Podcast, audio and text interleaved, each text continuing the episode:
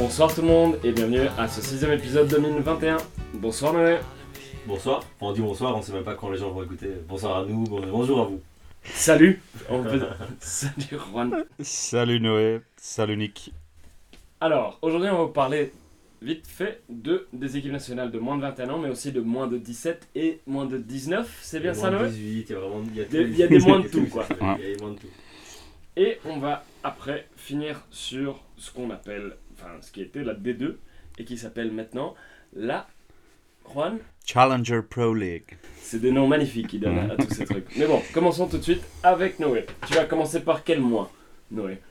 Ben, moi, j'ai été voir quelques matchs. euh, là maintenant, hier, j'ai passé une super journée. J'ai été voir, euh, j'étais à Tubize voir la U17.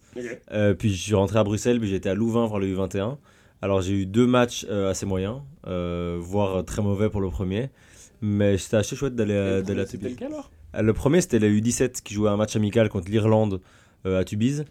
Euh, et Avec un central de Genk. euh, il n'était pas là. Non. C'était pense à Brad Mangele qui donc euh, joue en, en Challenger Pro League avec Young Gang, il n'était pas là.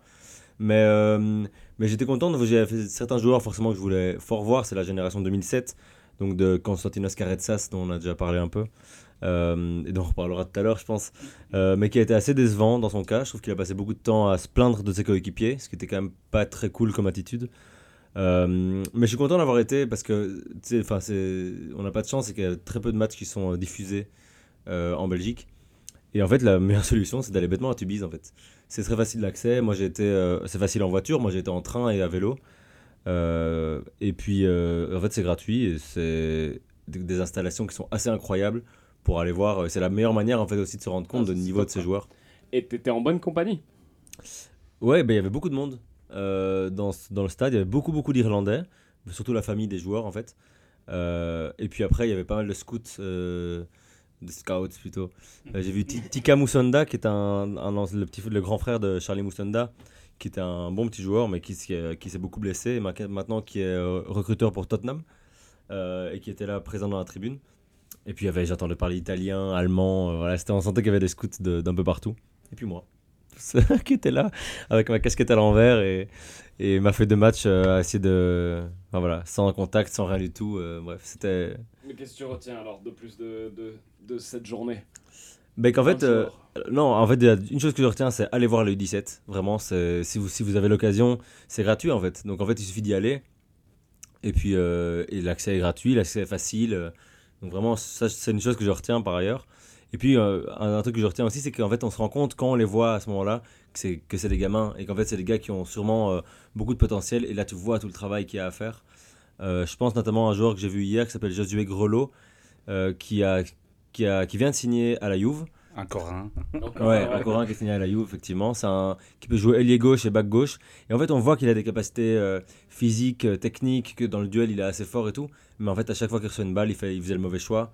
Euh, il se faisait un peu engueuler par les autres parce que quand il devait donner, il gardait. Quand il devait Et aller ça, vers l'avant, il allait vers l'arrière. Et c'était assez frappant. tu Et en fait, on se dit une chose, c'est c'est- il arrive à la Juve et Ouais. qu'en fait, ils vont, là, il va apprendre. Maintenant, il va, on voit qu'il a des capacités. La Juve, ils ont vu qu'il y avait un truc. Et là, ils vont lui apprendre, entre guillemets, à jouer au football. Et ça, c'est intéressant de le voir à ce moment-là, c'est de, le voir et de se dire, en fait, c'est vraiment un diamant brut. Et que c'est très bien pour lui qu'il aille faire un apprentissage euh, dans un club comme, euh, comme la Juve. Ça, c'est bien. Et Juan, qu'est-ce que toi tu retiens d'hier? Euh, de l'U21, le, le 17, j'ai, j'ai pas vu. T'as Euh, pas vu le 17 Non, j'ai pas vu les 17. euh, j'aurais bien voulu, mais il y avait le travail qu'obligé à, être pressant de nouveau. le- les vacances sont finies.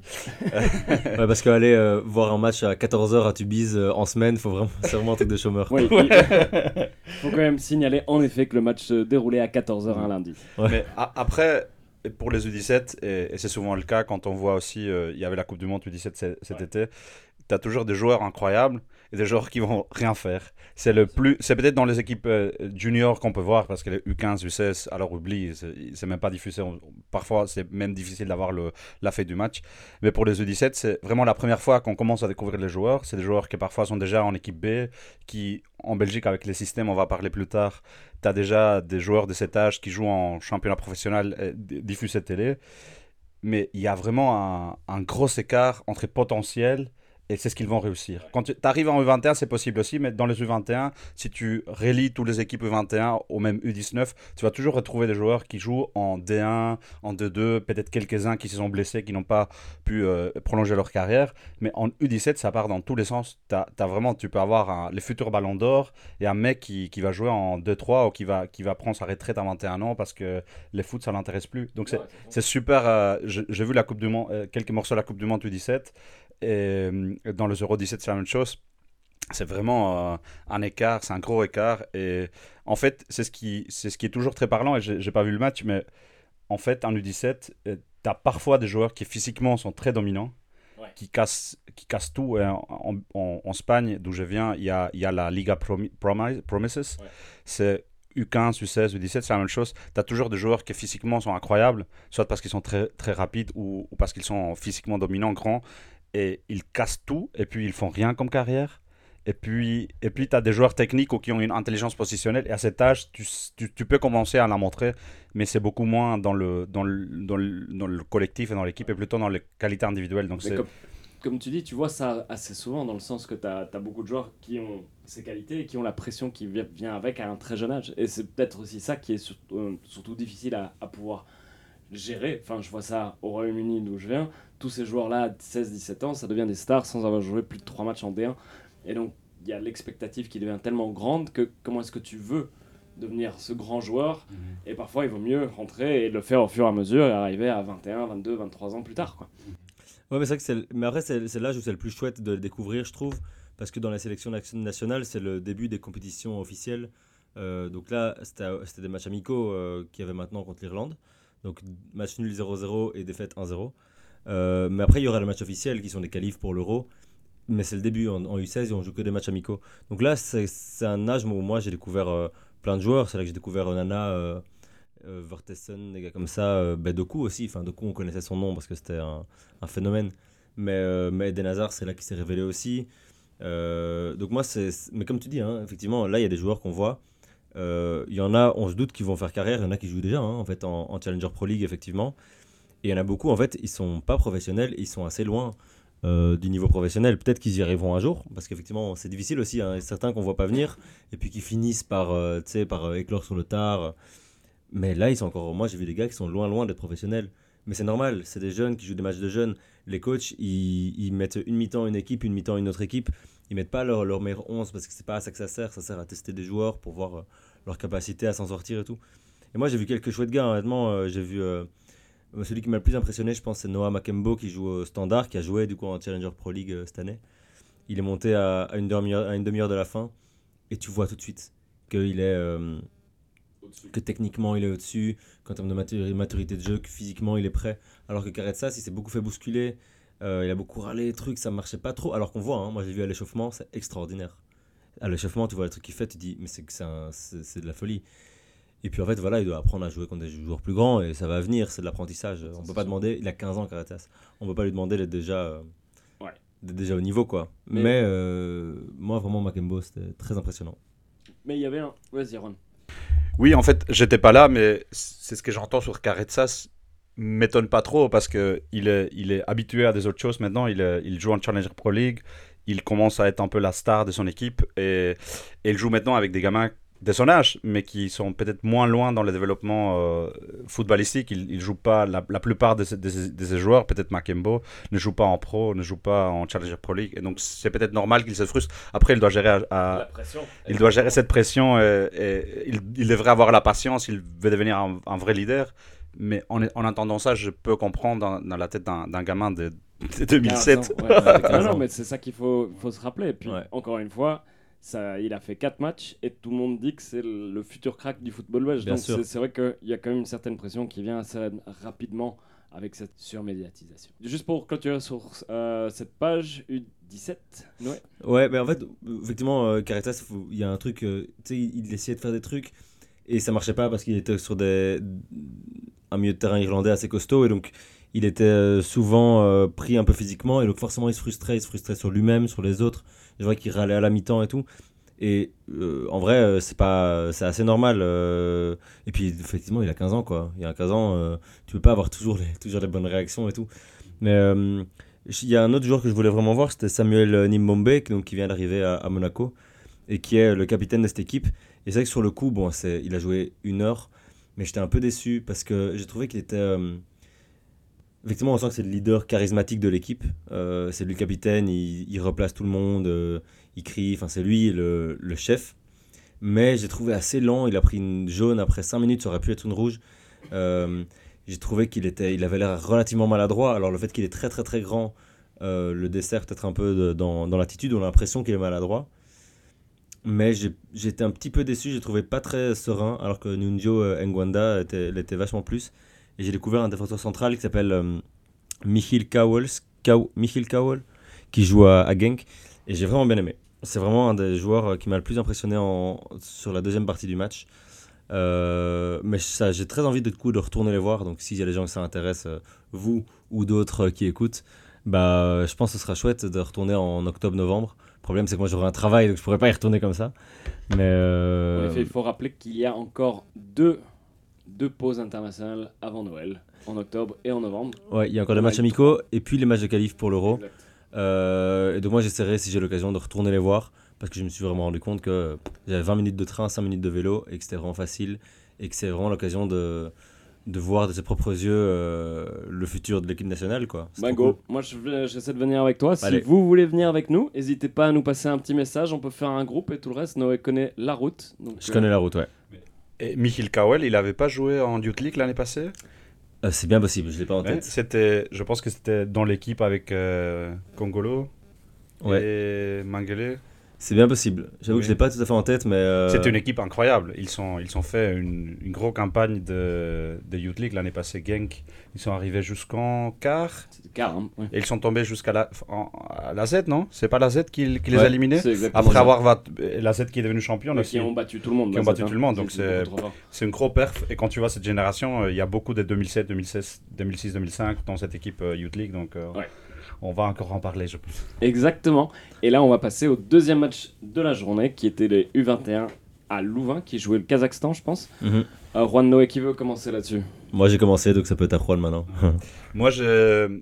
Alors, il y avait beaucoup de choses qui m'ont surpris dans ces matchs. C'était vraiment, comme Noé disait, c'était pas les matchs les plus euh, attractifs en qualité de foot, de football. euh, Et c'était un match dur à jouer contre une euh, Kazakhstan qui était très bien organisée, en fait.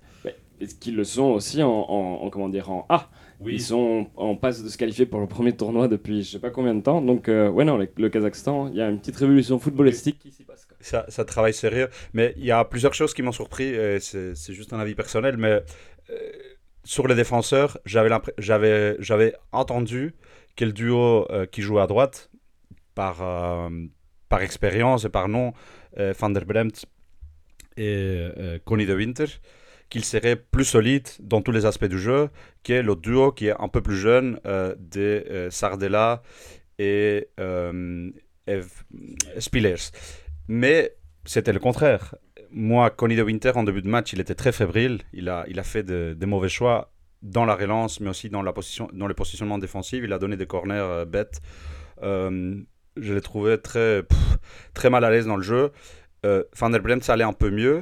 Mais de l'autre côté, vraiment, le, les duos en- en défense et en relance, et surtout en défense, ça m'a surpris parce que c'est là qu'on se pose des questions sur euh, Sardella et Spillers. Ils étaient très, très, très solides. Ils sont, ils sont euh, apporté du calme dans la défense, ils ont comblé les trous, ils ont fait en sorte que quand euh, en fait que l'approche du Kazakhstan ne marchait pas parce que les Kazakhstans jouaient avec un avec un bloc bas en, en contre et eux ils sont stoppés pas mal de contre Sardella en début de pressing et puis euh, et puis Spillers qui restait qui était calme qui, qui coupait le- les lignes de passe j'étais vachement surpris parce que Spillers la, la saison passée on l'a vu euh, euh, monter avec l'équipe A de Bruges et beaucoup de gens disaient, ouais, il est élégant, il, a, il a un bon jeu de pied, etc. Mais c'est un peu un gamin, il s'est fait avoir. Après, bon, effectivement, c'est le 21, c'est Kazakhstan, c'est pas peut-être le niveau le plus haut, c'est pas comparable à un match de Pro League en, en playoff.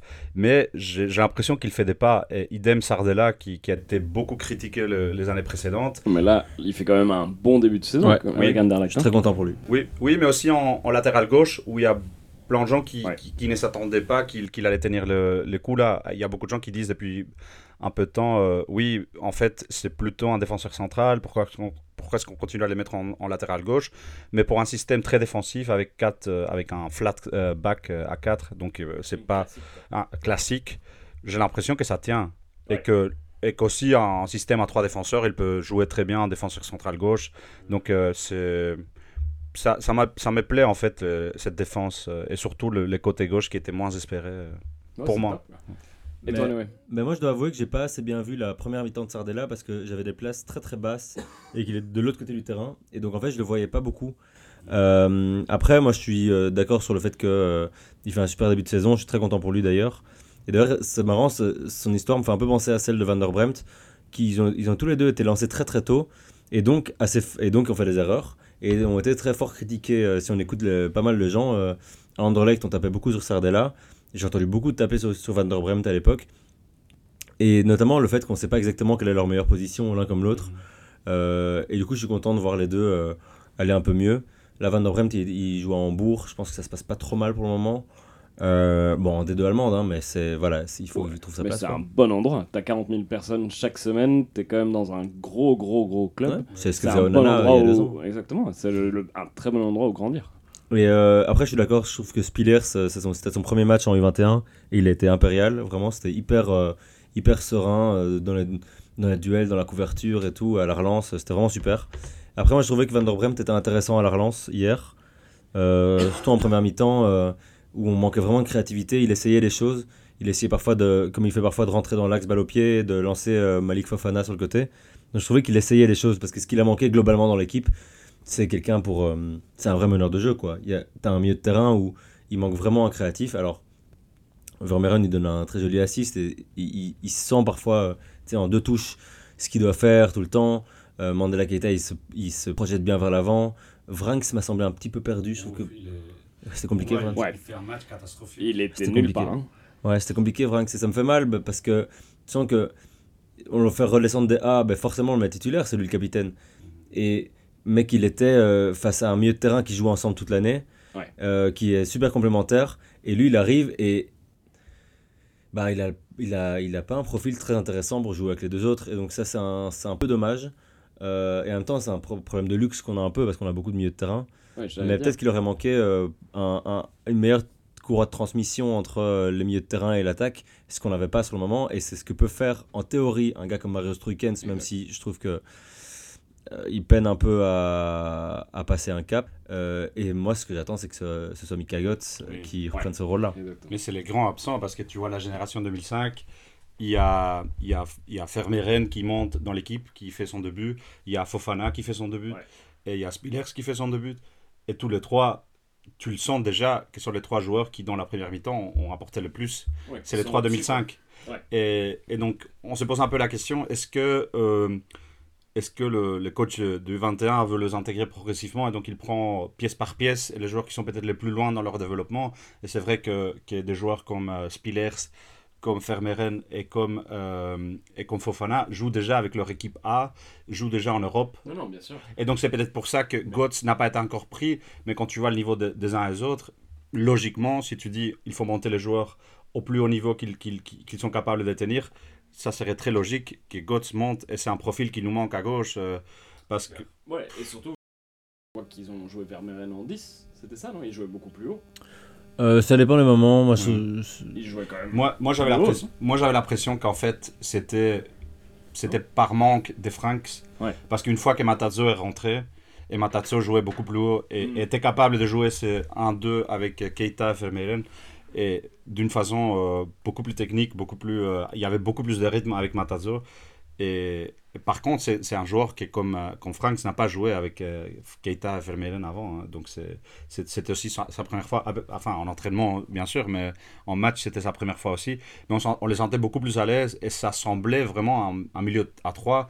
Tu dirais, tu peux faire un- une qualif en complète avec ces trois comme titulaires. Et après, tu, tu, tu mets de- les uns et les autres au, au fur et à mesure. Mais... Mais le, le potentiel est là, quand même, Oui, pour vous. Oui.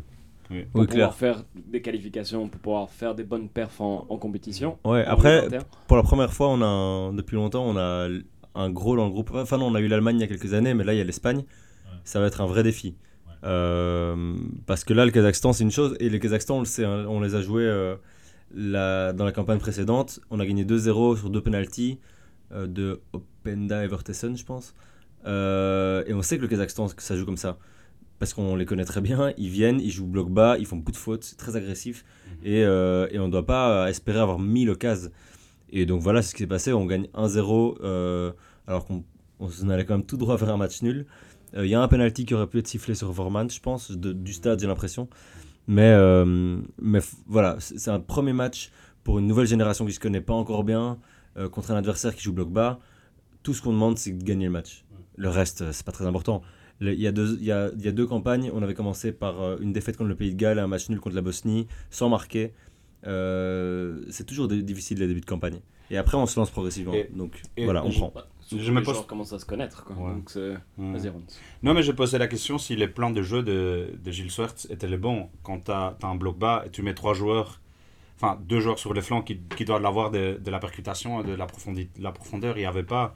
Tu avais Fofana qui essayait des trucs, mais tu voyais, il voulait, il voulait prendre en, vit- en vitesse, mais il n'y avait pas d'espace derrière les défenseurs. Mhm. Et tu as de l'autre côté, tu as Luca Oyen, euh, qui, de qui j'avais l'impression qu'il n'est pas encore revenu 100% physiquement. C'est clair. Euh, il manquait de l'accélération, de la Ça vitesse. prend du temps hein, après ça. Quoi. Ouais. Mais Moi, je c'est- me demande si c'était pas une question de confiance. Ouais. J'ai l'impression que ça quand prend. il avait la balle, tu te dis, il a le coup de rein pour aller dribbler un homme. Et en fait, il revenait chaque fois en arrière. Et c'était un peu triste à voir. Il y a une fois où en, deuxième mi-temps, il a vraiment une belle percée vers l'avant. Euh, et, euh, et qui rate une occasion derrière? C'est Vermont qui rate une grosse occasion, je pense. Euh, mais tout le reste, il, re- il revenait, il faisait son petit crochet et puis revenait en arrière. Et c'était un peu triste. On sent qu'il est, c'est vraiment un déclic qui n'a pas encore eu lieu. Mais comme par exemple Matazo, je trouve que ça fait un an que il était un peu fade, qu'il a été un peu vide et tout. Et là, on revoit un Matazo qui ose des trucs et c'était super chouette à voir. Donc moi, j'attends que ça revienne pour Oyen euh, de la même manière. Quoi. Et Vermont, qu'est-ce que vous en avez pensé?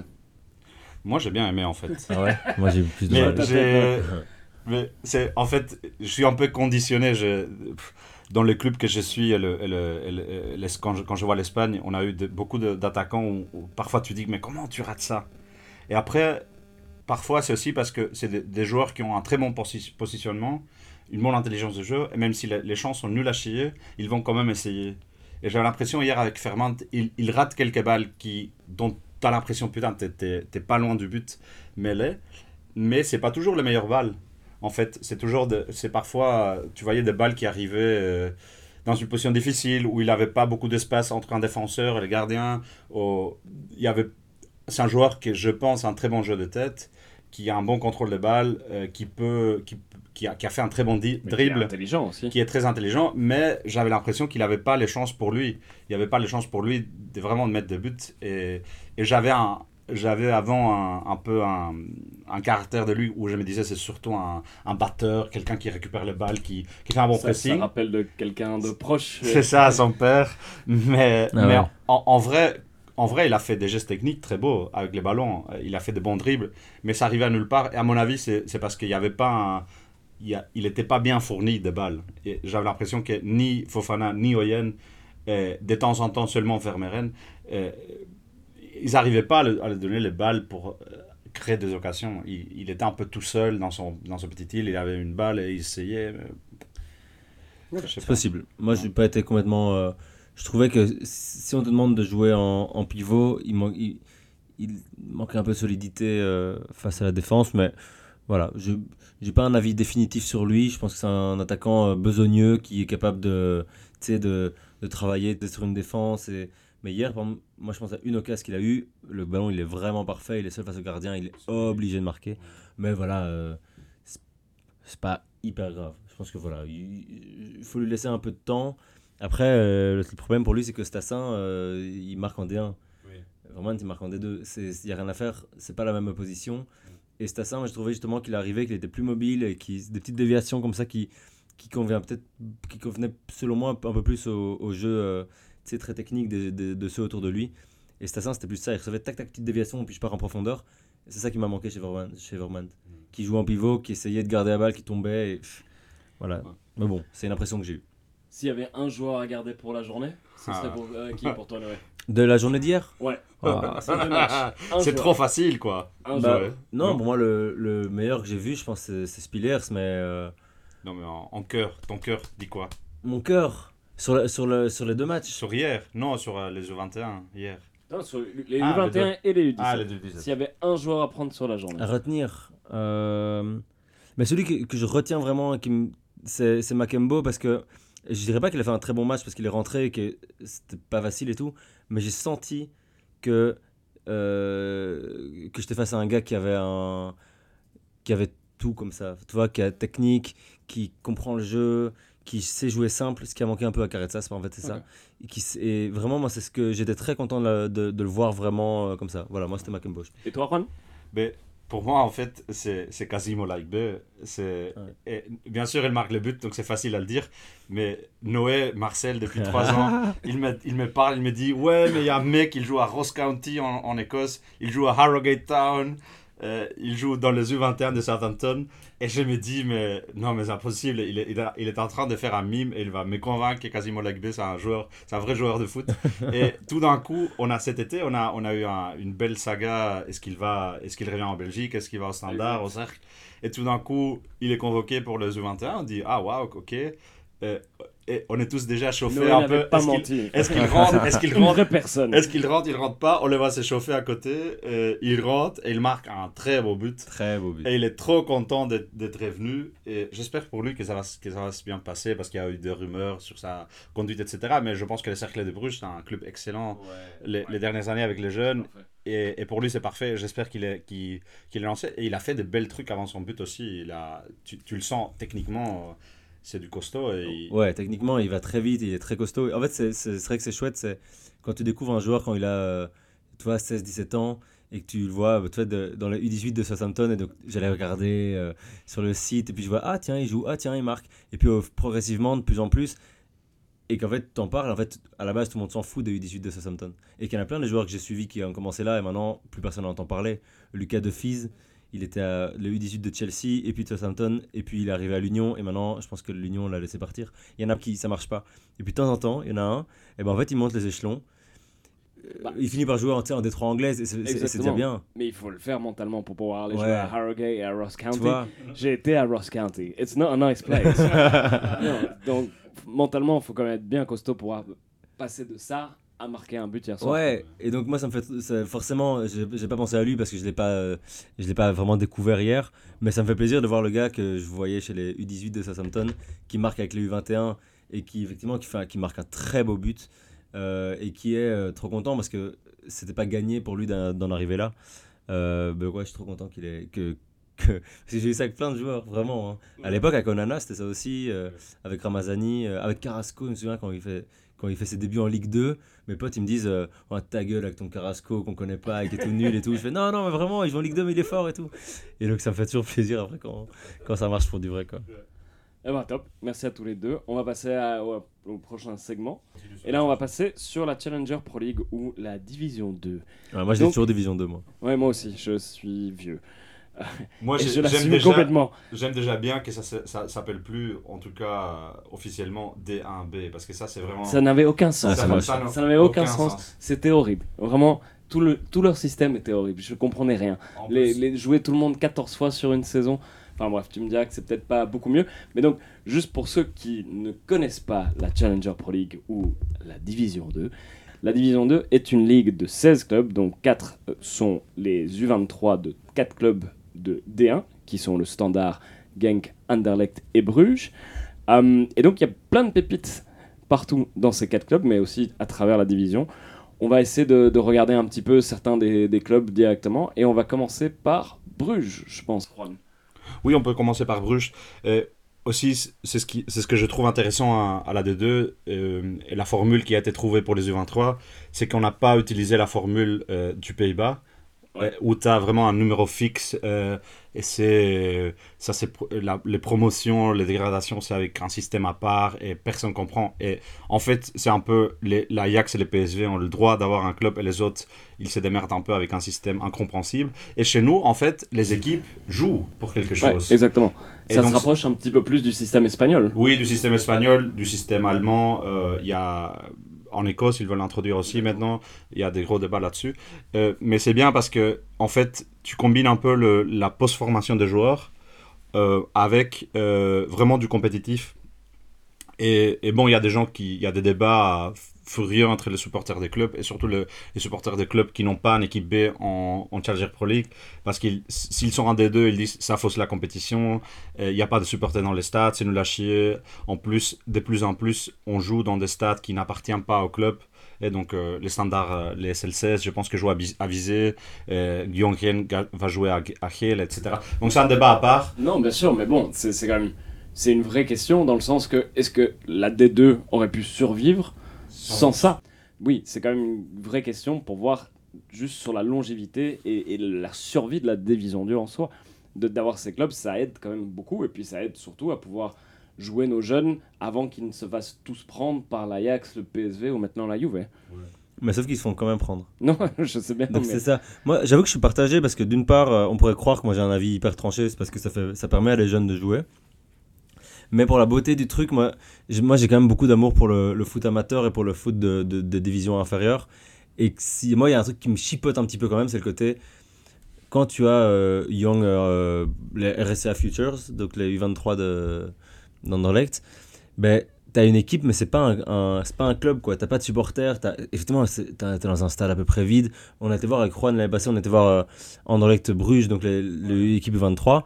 On était à, on à 30 dans le stade Robaudouin. C'est un peu triste de se dire que c'est ça des deux Belges. On a l'impression de participer à un, grand entraînement. Et donc, c'est que moi, ça me fait un peu mal pour des clubs qui ont, qui ont une vraie fanbase, qui ont une histoire, qui ont euh, des, ouais, des supporters qui ont envie de venir au stade et qui s'est remplacé par des gars qui viennent dans le stade vide. Euh, même si Enfin, oui, forcément, c'est tout un peu. Je suis nuancé sur la question. hein. Même si, évidemment, je suis très content que tous ces joueurs-là puissent aller se confronter au niveau professionnel. C'est génial. Et après, c'est ce que je trouve bien au système, c'est qu'en fait, euh, ils sont mis en concurrence. Et donc, si. euh, donc, c'est pas, c'est pas un droit. Ils sont commencés à 4 et, la qualif, bon, on peut expliquer d'où ça vient, mais bon, ils sont commencés à 4 clubs en, D, en D1B.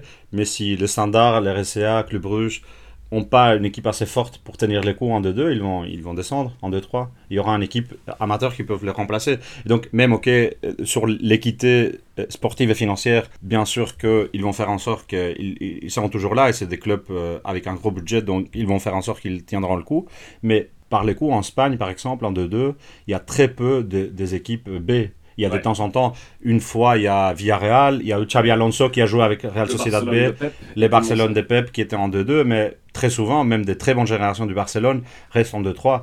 Et il y a beaucoup de clubs espagnols qui se font la réflexion maintenant que peut-être c'est plus intéressant de garder les joueurs en 2-3 et les prêter en 2-2 dans un vrai grosse équipe qui joue le, Ouais. qui joue le titre en 2-2. Ce qui, ce qui est en effet ce qui se passe beaucoup plus au, au- enfin, en Angleterre. En Angleterre, ils prêtent tout de suite en Ouais. League 2, League 1 et puis Championship. C'est vraiment le gros challenge pour voir si ton joueur peut survivre.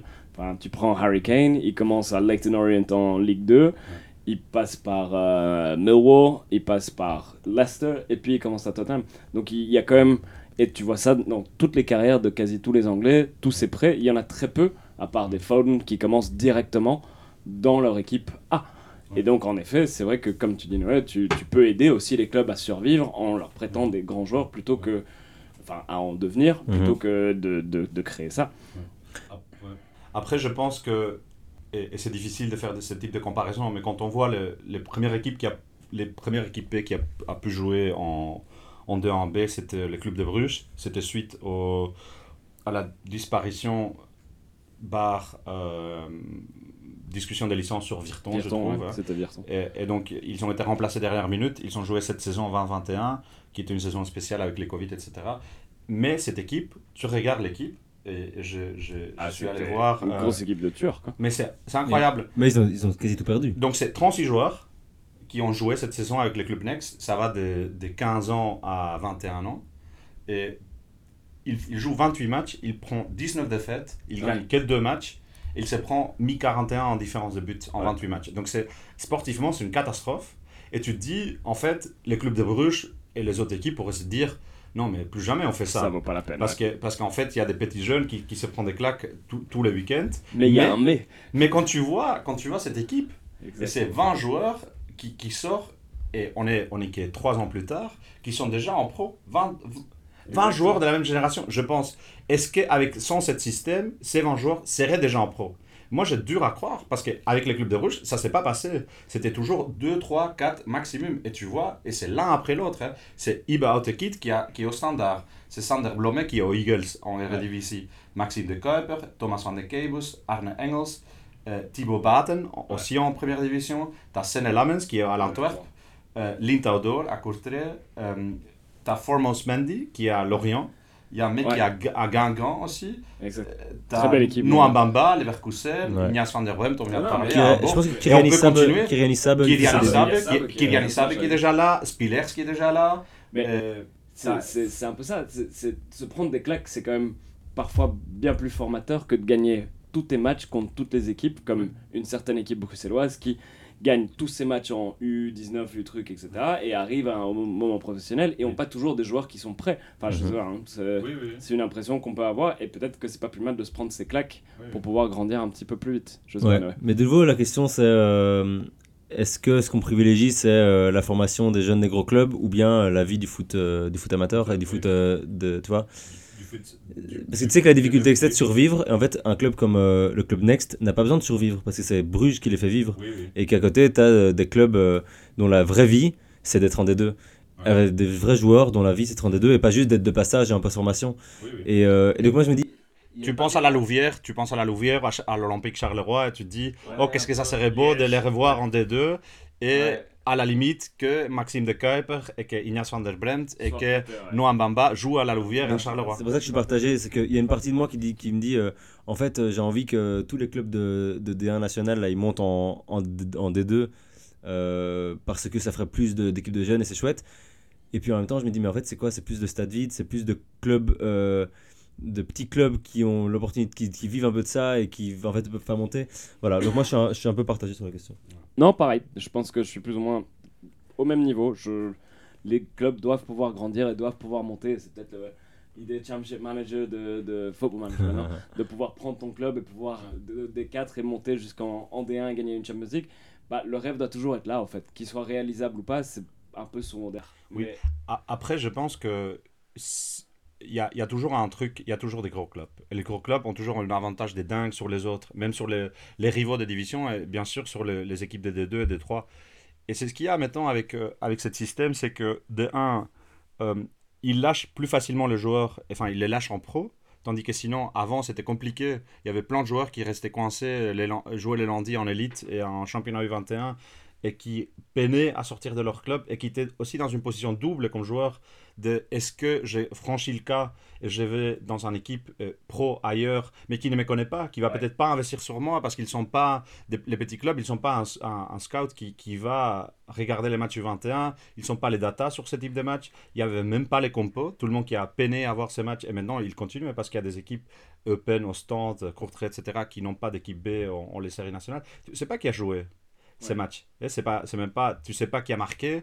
Euh, et donc maintenant, avec ce système, tu as un truc, et je pense par exemple à, à Beveren, euh, qui prend maintenant, il, il prend J.D. Geusens et Matty Servet, qui ont joué, et je me, je me pose la question, si ce système n'existait pas, probablement euh, J.D. Geusens est toujours à, à Genk en U21, et Matty Servet au Club Next, ils peuvent jouer de temps en temps Youth League, ils jouent euh, Elite, et, et ils, ils espèrent qu'ils vont avoir 10-15 minutes en fin de match, qu'ils peuvent jouer la coupe contre la première, les premiers tours contre les équipes amateurs. Et maintenant, il y a, pour les joueurs, hein, du point de vue des joueurs, j'ai l'impression qu'il y a un monde qui s'ouvre beaucoup plus tôt. Et, et en fait, oui, ça renforce les clubs, mais en même temps, une équipe de D1B peut concurrencer les clubs Next en de disant division de. Hein, des, des divisions de je, je- je me contredis moi-même. Mais euh, une équipe de Challenger Pro League peut dire à un, un jeune qui, a, qui est dans un- une de ces quatre équipes B, en fait, pourquoi rester ici? De chez nous. Viens Ouais. chez nous à Beveren, viens chez nous à Westerlo, monte avec nous, monte avec nous et fais un projet chez nous. Et les changements n'est pas tellement grand parce que tu es déjà dans la même division. Donc tu peux déjà t'envisager d'aller ailleurs. Et la plupart des joueurs qu'on citait du club, de- du club Next qui sont passés ailleurs, ils sont passés dans des équipes de, de Challenger Pro League. Et donc c'est de ce point de vue, c'est intéressant aussi pour les équipes, euh, les, les plus petites équipes, qui peuvent essayer de, de, de, de recruter ce type de joueurs. On va parler plus tard, peut-être. Il y a au Borin, au LFC Liège, au RBDM. Il y a plein de joueurs qui sont passés par Charleroi, Standard, et puis ils sont, ils sont revenus en amateur. Donc ça donne un, un, un saut plus facile, Ouais. peut-être. C'est une hypothèse, on n'a que deux saisons pour, euh, pour regarder. Non, exactement. On va bien voir déjà à la fin de celle-ci comment ça se passe. Quoi. Mais est-ce qu'on veut parler de, de quelques petits joueurs Mhm. en Challenger? Oui. Noé, tu veux nous parler de quelqu'un? Euh, je sais pas si on veut faire euh, joueur par joueur ou passer un peu par les clubs. On peut passer par On les peut deux. passer par les clubs pour commencer. Ouais, parce que tu avais parlé, du- t'avais parlé de Bruges. Bruges, Ouais, exactement. ouais. C'est par Bruges, Mais je pense que euh, Juan, tu as une liste devant les yeux que moi je n'ai pas. Ah oui, une, oui. une liste que tu as toi-même confectionnée. Hein, faut, Ah faut oui, oui. reconnaître ça. Oui.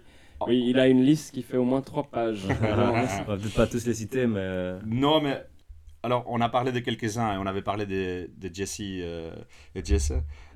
Et donc ce petit duo, euh, ça c'est intéressant à suivre parce que c'est euh, c'est de 2008, donc euh, c'est cool à suivre. Mais j'avoue que j'ai pas un avis euh, sur eux. Peut-être euh, Noé là, Non, j'ai pas encore assez vu. J'ai vu des images sur Twitter comme tout le monde. Mais... c'est ça. Moi, il y a deux trucs. Il y a, il y a les latéraux. Euh, en fait, c'est cool parce que Bruges sort euh, des beaux backs et ils peuvent. Et ça, c'est une poste dont on a vraiment besoin. Ils sont sortis des Kuiper, ils, ils, ils ont sorti Sab qu'on connaît déjà assez bien, qu'on a, Ouais. dont on en a parlé. Et qui lui va commencer à jouer vraiment de manière régulière maintenant en A et va continuer à jouer. Ouais. c'est très ça. bien. Et oui, euh, et il y a Buchanan qui vient de se blesser et donc euh, Sab va, va probablement avoir plein de minutes euh, en, en back droit. Donc c'est très bien pour sa carrière. Enfin, c'est c'est dommage pour Buchanan. Exactement, on va quand même dire. Ouais. Ouais. C'est dommage pour Buchanan. Ouais, on n'a pas le droit de se réjouir de. de- Avec Exactement. non, pas du tout. Avec les prismes belges. euh. Mais il y a De Roeve et Seys. euh, C'est un... De Roeve joue à droite c'est en 2004, Seys euh, à gauche en 2005. Moi j'aime bien. Et ils font déjà des minutes. Euh, Cette année, l'année passée, ont déjà beaucoup joué. Aussi en Youth League. Donc, Ouais, Saïs, moi je l'avais vu, euh, je l'avais découvert l'année passée. Et euh, en fait, comme il est, il est très blond, en plus, tu sais, quand, quand il est très reconnaissable, ça permet aussi. euh, Il y a des joueurs comme ça, comme De Kuiper, comme il était très chevelu. Saïs, il a les cheveux tellement blonds qu'en fait, tu, en plus, il saute aux yeux et donc en fait, tu le vois d'autant plus. Et moi, il m'avait frappé l'année passée sur son flanc. Je trouve qu'il avait, il avait une belle activité sur son côté gauche et tout. C'était c'était très intéressant à voir. Après, moi, je vois pas assez le club Next pour le moment. Je regarde plus, j'ai vu un peu plus Genk. Mais, euh, mais ouais, Saïs, euh, c'est un des noms que j'ai coché aussi, ouais. il y a un joueur que, dont, le- dont les parcours est un peu intrigant. Tu Mohamed Salah, qui a un très bon nom. Exactement, Mohamed Salah.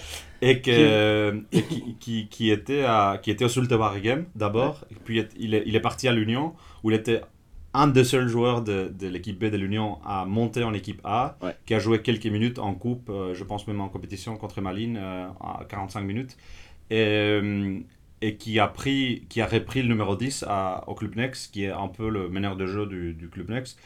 Et c'est un joueur que j'ai vu en, en amical, que j'ai vu un peu au Club Next, et qui, qui a quelque chose d'intéressant. Euh, il, est, il est petit, il est, il est vif, il, euh, il a un- une bonne vision de jeu. Je- la seule chose que je me demande, enfin la, la seule question que je me pose sur lui, c'est son, son final product, comme on dit en, en anglais. Ça, être, capable, être capable de- de- d'être décisif.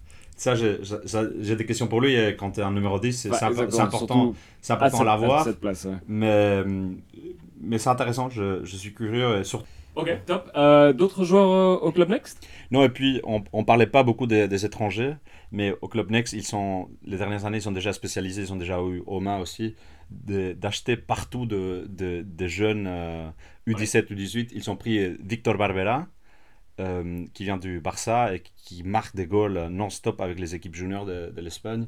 Ils ont pris des mecs de Norvège, d'Ukraine, de, du Danemark, de Danemark. de- Oui, il y a Benjamin Farras que Ouais. tous les joueurs de football Oui, manager c'est ça, connaissent. oui. euh. En fait, oui, en fait, ils sont en- et, et au club au club Next, ça fonctionne comme ça. Ils sont en direction sportive un peu à part et ils recrutent des joueurs aussi spécifiquement pour le club Next et voir qu'est-ce que ça donne. Et c'est toujours des joueurs pas chers euh, en fin de contrat et ils investissent un tout petit peu. Ils ont eu Ordonez aussi l'année passée, Ouais. donc ils mettent toujours de, de l'argent sur des joueurs étrangers. C'est un peu le modèle que Red Bull Salzburg a fait en, Ouais, j'allais en- dire. en Autriche avec Liefering. Mm. Et où ils ont mis aussi Sadio Mane, ils se sont donné du temps de jeu. Et ils savaient déjà, donc euh, c'était un peu. Effectivement, là, c'est très injuste parce que tu as d'une côté l'équipe mère qui, qui, qui fait monter déjà beaucoup de petits, de petits jeunes, genre Faites Lesden aussi. euh. Mais aussi, dans ton équipe B, tu as encore une filière de, de- de petits joueurs qui peuvent faire les sauts de pro. Donc, ils Non, sont. ils- exactement. Tu te donnes un double avantage si tu as une équipe en, en D2. Oui. En tu as, un double noyau de 50 joueurs, tu as 22 joueurs à mettre sur le, le terrain et les, les normes en Belgique sont pas très strictes. Euh, sur les formations. Je pense que c'est, il faut qu'il y ait la moitié qui soit formée dans ton club et deux tiers doivent être formés en Belgique. Mais Ouais, tu as toujours un tiers qui peut venir d'ailleurs. Et chaque année, ils sont 6, 7, 8 joueurs, qui viennent d'ailleurs et qui, qui montent dans cette. euh, Ouais, parce que là, au, cl- équipe. au Club Next, dans le noyau, il y a que 10 nationalités différentes, je pense. Et effectivement, ça dénote un peu avec, le, avec euh, les autres clubs. Quoi. Par Ouais. contre, il y a un truc qui est frappant, c'est que depuis le- leur arrivée l'année passée, tous les clubs de U23 ont droit à un joueur plus vieux, de plus de U23. Et l'année passée, il y avait David Hubert à Anderlecht, Frédéric. Duplus, Lennart Mertens à Bruges, euh, et Duplus à, au Standard. Et là, il me semble qu'il n'y en a plus dans aucun des clubs. non. Tu vois, ils n'ont ils ont pas un joueur spécifique. Ok. Ils ont, ils ont, je pense, la gang qu'ils ont fait le choix l'année passée de ne pas, en de pas en avoir. Euh, et là, ça me frappe, c'est que David Hubert, il est plus là. Duplus, il est plus là. Et Mertens, il est plus là. Euh, Peut-être parce qu'ils se sont rendus compte que ça les desservait, ou je sais pas. Je sais pas quelle est ce- la raison du choix, mais en tout cas, c'est assez frappant. Et par contre, c'est vrai que là, ça dénote, c'est que dans les autres, bah, globalement, à Genk, c'est beaucoup de Belges. Oui. Il y a un ou deux, il y a Benyangba qui est pas belge, il y a Kel- Kelvin John qui est pas belge, euh, Ouattara, je pense, de tête, ou Bangura, ou Bangura. Mais euh, il y a- c'est vrai que Bruges, ça dénote un peu. C'est assez particulier. Il y avait Noussa, Oma, tout ça. Noussa qui est très très fort d'ailleurs. Exactement. On, on passe peut-être alors à, à Genk, alors justement. Bah, Genk, forcément, le joueur qui. qui euh, on en a parlé, c'est Karetsas qui, euh, Ouais. qui est devenu euh, le plus jeune joueur à marquer, À marquer, en, en- au niveau professionnel belge. Ouais. Euh, moi, je regardais le match, je travaillais sur le match euh, pour Eleven ce soir-là. Et donc, il a un moment, il prend la balle et il met en- enroulé pied gauche sur le poteau. Et 10 minutes plus tard, enroulé pied droit, droit. goal. Tu dis, ah oui, d'accord. Et les matchs était avant, son fascinant, assist. ouais. Et l'assist qu'il donne, euh, prend le match. waouh. Ouais. non, ce qui était fascinant, c'est la facilité des deux pieds. Ouais, bien juste, Tu sais pas dire Et lequel est le bon, quoi. Ouais, c'est clair. Et donc, il y a aussi un côté, bon, il se fait un peu matraquer euh, à tous les matchs, mais, euh, mais tu vois que c'est, il arrive, il a 15 ans et c'est lui euh, le dépositaire du jeu, quoi. Il va recevoir la balle, il va chercher la balle assez bas, il remonte le ballon et, et il est vraiment très très fort. Donc, c'est vraiment très impressionnant de voir qu'il arrive en Challenger Pro League, il est déjà capable de ça. Ouais. Euh, Et qu'il a, il a fait juste un club? Enfin, il a toujours été à Genk? non, il a fait Genk, il était à Anderlecht. Et puis il est retourné à Genk. Euh, Anderlecht, il s'était très déçu parce que c'était quand même un très grand espoir. Mais si je me souviens bien, c'est vraiment. Il me semble que c'était pour des raisons personnelles qu'il voulait retourner, euh, qu'il voulait retourner chez lui, quoi. Mais il, a- il est passé, euh, je dirais, un an ou deux à Anderlecht, je sais plus. Euh, mais c'était vraiment un petit one shot. Ouais, il est, il est déjà revenu la saison passée à, Ouais. à Genk. C'est ça. Et donc Anderlecht, ils étaient très déçus. Ça faisait partie de l'exode de tous les joueurs qui ont, qui ont quitté Nerped euh, sur une petite période. Euh, sinon, bah, il y a Camille Van de Per qui est, un, qui est quand même aussi un des, un des leaders de cette équipe. Euh, lui, c'est en 2004, si je dis pas de bêtises. Euh, et qui est. J'ai l'impression qu'il remplace un peu J.D. Gussens. Enfin, c'est un peu là, cette nouvelle génération qui prend le relais. Et qui, moi, que je trouve assez impressionnant. Et puis, il y a un autre gars de 15 ans, euh, Mangele, qui joue en défense centrale. Et lui, j'arrive pas trop à savoir si. parce que moi, je l'ai vu jouer un peu. Euh, il est quand même très grand, très costaud. Et on en parlait un peu de ces joueurs qui, forcément, chez, dans les équipes de jeunes, survolaient parce qu'ils étaient très grands et costauds. Et donc, ils avaient un avantage énorme par rapport aux autres. Là, je suis curieux de voir ce que ça va donner euh, face à des adultes. Parce que les premiers matchs que j'ai vus, c'était un peu compliqué. Il a pris une rouge, il me semble, dans le deuxième match. Euh, et c'était un peu plus compliqué parce que tu, là, tu vois ses lacunes. En revanche, il y a celui à côté de lui, euh, Congolo, qui lui m'impressionne un peu plus. C'est en 2006, donc c'est très jeune aussi. Et lui, euh, de ce que j'ai vu, j'ai vu, enfin, j'ai vu des choses euh, assez impressionnantes euh, de sa part. Euh, je- voilà, c'est vraiment les, moi les joueurs que je note. c'est Karetsa, c'est facile parce que voilà, tout le monde en parle. Ouais. Mais Congolo, Congolo, j'aime vraiment bien. Ouais. Et peut-être sur, sur Gang, c'est ce qui est intéressant, c'est que en fait, l'année passée, ils, ils étaient peut-être l'équipe les plus naïve de, du, du championnat. Il y avait des très beaux joueurs, mais il s'est fait, enfin, il, perdait beaucoup de matchs en, en fin de match. Euh, ils, ont fini, enfin, ils ont eu une très mauvaise fin de saison où ils, ils ont failli à, à, à descendre. Si c'est pas Virton qui est là, mais peut-être euh, une des montées cette année de, de, de, de Détroit, c'est eux qui descendent et pas, et pas, et pas Virton. Mais Virton était vraiment pff, compliqué, c'était dur pour eux pour tenir le coup. Et cette année, c'est tout à fait l'inverse. Ils commencent, ils, ils gagnent contre Beveren. contre Beveren, c'est l'équipe le plus, euh, a priori, une équipe les plus costauds du championnat. Ils sont en top du championnat, ils sont quatrième, je pense. Ouais. Ils font 7 sur 12, je pense, en, en, en points. Et ils sont un très bon entraîneur, c'est Jelle Koen, c'est l'entraîneur, il était l'entraîneur de, de l'équipe B de Malines. Et donc c'est c'est Walter Franken qui, a, qui commence déjà depuis l'année passée à reprendre tous les gens qui, avec lesquels il avait travaillé à Malines, où il y avait un très bon système. Euh, Malines B qui a fait un très bon boulot les, dernières années en en faisant montant plein de joueurs euh, de l'équipe B en, équipe 1. Et donc, euh, c'est un bon coup. Et, et j'ai ressens, en fait, ça m'a fait trop penser au début de saison de, de, de Futures l'année passée à, en, en Challenger Pro League, où on s'est dit aussi, c'est une, une jeune équipe avec, à- sans étrangers. Donc, c'était un, autre projet que les projets du, du Club Next. Et les Futures, ça commence très bien.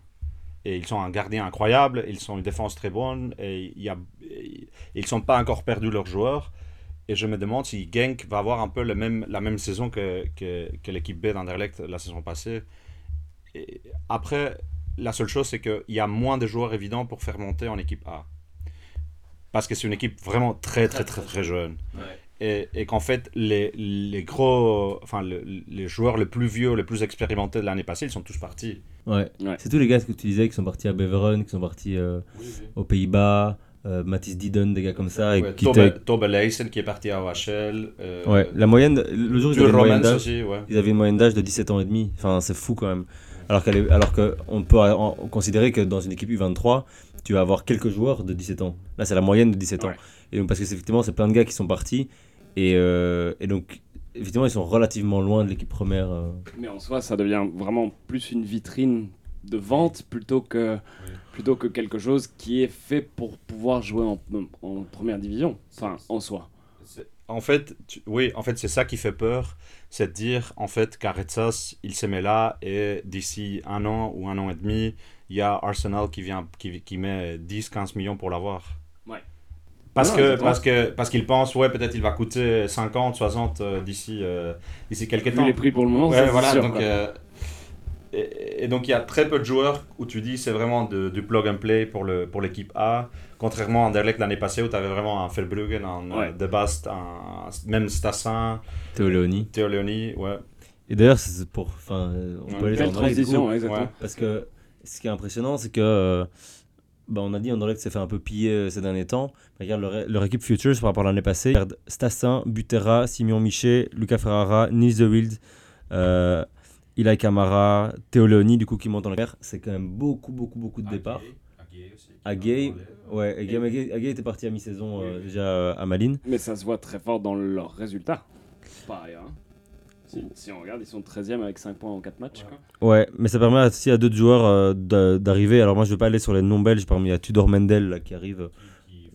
Qui a l'air pas mal. Mais moi, celui que j'ai bien aimé, c'est euh, c'est Tristan de Greff. Parce qu'on en avait déjà entendu parler.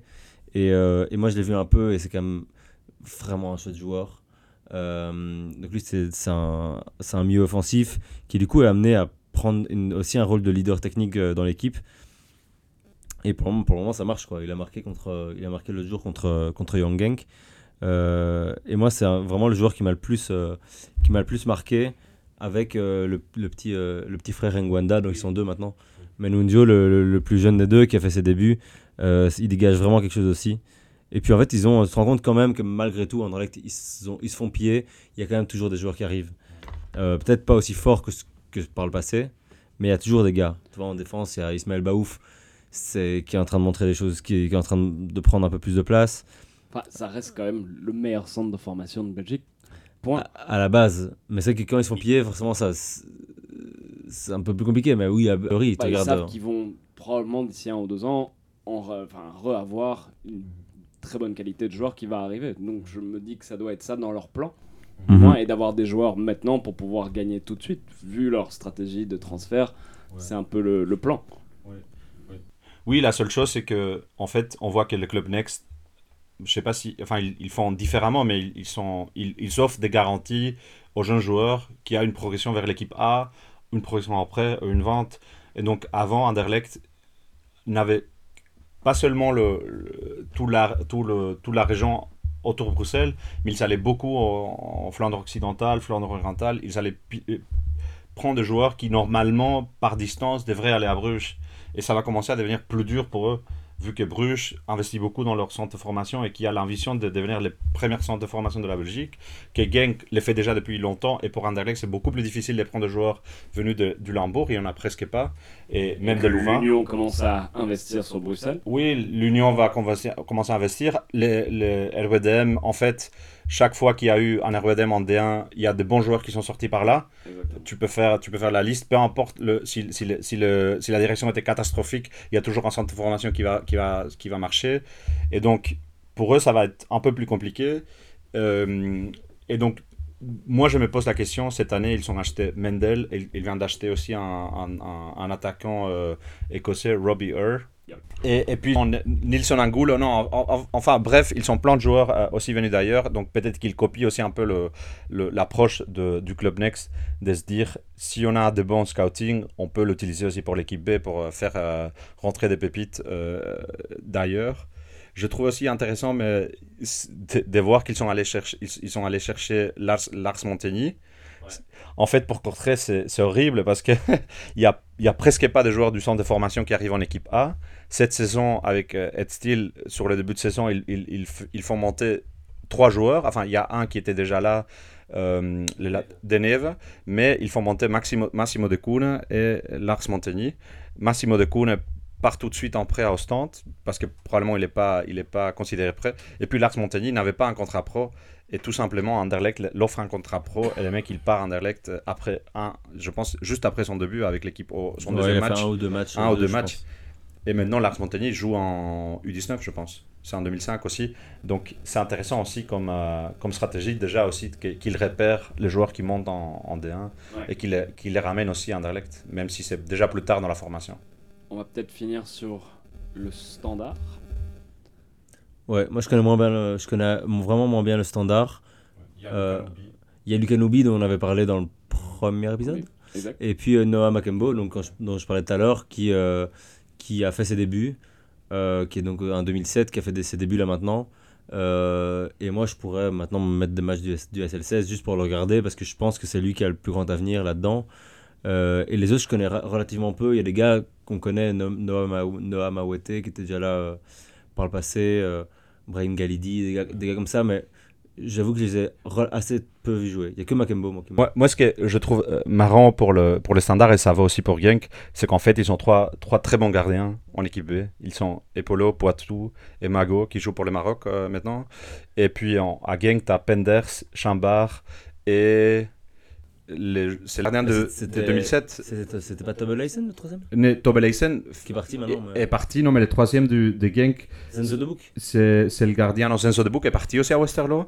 Ah oui. Et maintenant, c'est, ah oui, Mathias Piklak, qui joue, c'est en 2006. Ah oui, il a joué aujourd'hui. Ouais, qui a il joué aujourd'hui. titulaire aujourd'hui avec les Voilà. 18 sans Et donc, en fait, c'est marrant parce qu'on peine à avoir des gardiens et ils sortent toujours de deux, enfin, ils sortent toujours du Lambourg et de Liège. Ouais. C'est vrai que ça vient, ça vient tout le temps de là-bas. C'est assez fascinant. hein, Ouais. que, que Genk et que, et que le standard. Ouais. Toujours les, les gros gardiens. Eh, c'est passé à l'Union, je me souviens, il y avait un match Union Standard où les, tous les gardiens sur la feuille de match étaient formés au Standard. Ouais. Il y avait d'un côté euh, Bodard en kiné et chez nous c'était Maurice. Maurice, Pirard, avec entraîneur de gardien, Logan Bailly, enfin c'était fou. Ah, ce bon vieux Logan. vois, Ouais, ouais. et c'était vraiment fou euh, ce truc. Oui, oui, euh, mais on a fait une fois les, les 20 gardiens belges par euh, valeur marchande ouais. et, tout, et je pense que C'était 15, Genk et- 15 ou 16 sur 20, c'était Standard, Genk et Centron. Ah Donc ouais, c'est c'est vraiment, vrai, il y a, y sur un radio Il y a un de, truc qui se passe. de 20 km.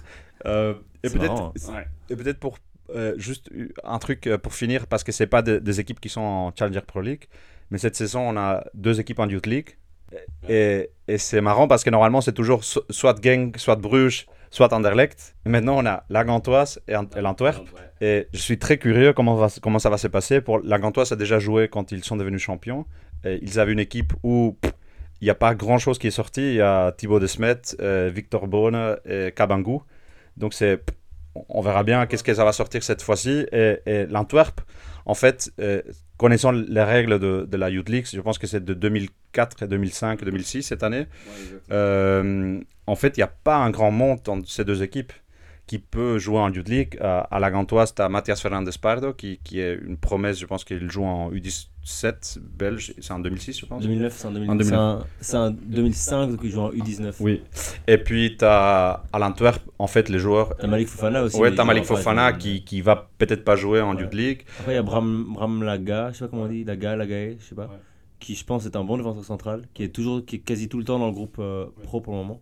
Donc, euh, il y, a des- il y a des choses intéressantes qui se passent là aussi. À, à Charleroi aussi, il y a des joueurs qui sont partis ailleurs. euh, enfin, à l'équipe B de Charleroi, à l'équipe de, de l'Antwerp. Donc, euh, au cercle aussi. Donc, tu sens aussi que même les équipes qui sont en D1 amateur, ils, ils réussissent quand même à intégrer des joueurs dans l'équipe. Et donc, Ouais. ça, je pense que si on pou- si- s'il y avait un modèle idéal, en fait, c'est le modèle allemand où les, les équipés ne peuvent monter en, de- en, en dehors de, enfin, au-delà de 2-3. Donc, ils restent coincés en 2-3 au maximum.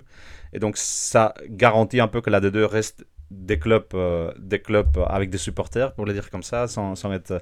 Et qu'après, à partir de la D3, tu as, tout type d'équipe qui, qui peut arriver là par mérite professionnel. Et en 2-3 amateur, en D1 amateur, donc 2-3, tu as déjà plein de, plein de joueurs qui, qui font leur développement aussi. euh, euh, bon, la Gantoise, euh, OHL aussi, il y a eu Richie Sagrado qui, qui a été... Après Patrice qui, a- qui est monté dans l'équipe. Donc il y a des choses, de belles choses qui se passent aussi en D1 amateur. Après, c'est plus compliqué à suivre parce que c'est pas, c'est pas rediffusé Non, nulle non, part. et- Et donc il faut aller là, il faut aller sur Ouais. le, au stade. Euh, Peut-être être un, un de peu supporter quand, quand ça joue à domicile. euh. Mais ce serait intéressant, déjà cette année, mais encore plus l'année prochaine, d'aller voir quels sont les joueurs qui sont imposés en équipe première après être passés par l'équipe euh, U23 dans la division inférieure? Parce qu'on parlait de Sab, Sagrado, maintenant Théo Léoni, qui est un, un cas un peu particulier parce qu'il est l'a depuis longtemps. Mais, euh, mais ce serait intéressant de voir, faire un... C'est trop tôt pour faire un bilan. Non, Mais Youssouf Silla, par exemple, c'est un, cas intéressant. Ouais. C'est un mec qui, qui était au, Torino Ouais, il était au Torino. ouais. et que puis il revient en Belgique. Il joue avec l'équipe B de Zulte Waregem. Il met 22 goals en 29 matchs. Et puis il part. euh, Enfin, c'est un des, un des transferts de Charleroi pour l'équipe A Ouais. de Charleroi. Et donc, c'est c'est quelque chose d'intéressant. Tu as aussi, euh, euh, je pense, Tierno Diallo qui était au crossing. Bah oui, c'est mon crossing ça. Ouais, voilà. Qui parle du crossing, qui part du crossing à, à Charleroi, à l'équipe B de Charleroi. Et maintenant, il est, il est au. Framborin. Il est au Framborin. Idem, Levi Malungu aussi, qui, qui a fait un peu le tour du monde et qui aussi, lui, revient, revient au Framborin via Charleroi. Et puis, un, un joueur que je trouve intéressant en, en, en Challenger Pro League, c'est Louange Mouire. C'est un joueur d'origine rwandais. Il joue au Dende, à Dender. Il était aussi dans l'équipe de jeunes de l'Union il y a longtemps. Et c'est marrant parce que tu trouves plein de vidéos où il se fait la promo pour, euh, pour avoir un contrat pro. Et il joue en futsal. Ah Et il oui. est international futsal en même temps qu'il joue euh, foot pro. Fo- Hein. Combien de joueurs fo- foot pro jouent en, en- à futsal en, avait, en euh, international. Je ne sais pas, pour moi, j'ai un seul cas en tête, c'était Wissam Ben Yedder, qui était euh, un très bon joueur de futsal quand il a été recruté par Toulouse à l'époque. Mais c'était un peu le pari, tu vois. Est-ce qu'un joueur de futsal est capable de réussir en grand foot? Et il y a beaucoup de critiques en disant euh, il est pas, c'est pas possible, c'est pas le même sport et tout. Et puis il a fait la carrière qu'il a fait. euh. Voilà, mais c'est le seul cas que je connais, moi. Mais en effet, on, va, on vous donne rendez-vous alors dans un an. Pour voir Oui, enfin, on va voir s'il est, tous s'il ces est là. joueurs Ouais. sont sortis ou pas. Si on va avoir la même liste de Bruges où tout le monde est parti jouer en pro quelque part ou pas. Ouais, Euh, Waknock, enfin, c'est vrai, oui, c'est- oui. c'est ce qui arrive. Mais ça, il y en a aussi. hein. On n'a on a pas cité, mais quand tu vois l'équipe 20-21, tu as plein de joueurs qui sont ah oui, effectivement... bien sûr. Ah, ça c'est sûr. On les, se dit un ou amateur, les ouais. U17. Ouais, enfin, voilà, ouais. tu- Ouais, c'est comme on disait tout à l'heure, ouais. effectivement, euh, on, on- il faut pas oublier un truc, c'est quand on regarde des équipes de jeunes, on se dit, euh, oh l'équipe euh, super forte, oui ok, mais par génération, il y en a quelques-uns, il y en a un ou deux qui passent en équipe première, deux, trois qui percent, euh, qui font une carrière correcte, et en fait, faire une carrière en D1 belge, c'est une vraie chouette carrière, et c'est ce qu'on souhaite Ah, à beaucoup de ces joueurs. Carrière top même. Quand dit, dans le top 1% de, ta génération. hein. quand on dit Joachim Seyss, euh, c'est un bon joueur, moi je lui souhaite d'arriver à faire une carrière euh, titulaire en D1 belge. Ça veut pas dire que tous ces joueurs-là vont finir euh, à Manchester City, quoi. C'est c'est vraiment, c'est vraiment très bien si ces gars-là arrivent à vivre de leur, euh, à vivre de leur passion. Exactement. Faut, faut pas en faire directement des cracks qui vont casser, euh, tout casser au niveau européen. Mais les listes de Bruges étaient impressionnantes parce que déjà, ils sont déjà dans une équipe pro. Et Non, si tu as 20 joueurs Ouais. qui sont déjà en équipe pro, waouh. Ouais, si c'est tu très regardes après celle du standard ou, ou celle de. Enfin, celle du standard, tu Ouais. n'as pas du tout le même résultat. Donc c'est c'est là où Ouais, c'est des différentes, comme tu dis, c'est des différentes stratégies et des différentes façons de vouloir jouer le coup sur cette division-là, sans, enfin, comment dire, sans avoir parfois les mêmes résultats en quoi que ce soit. Quoi.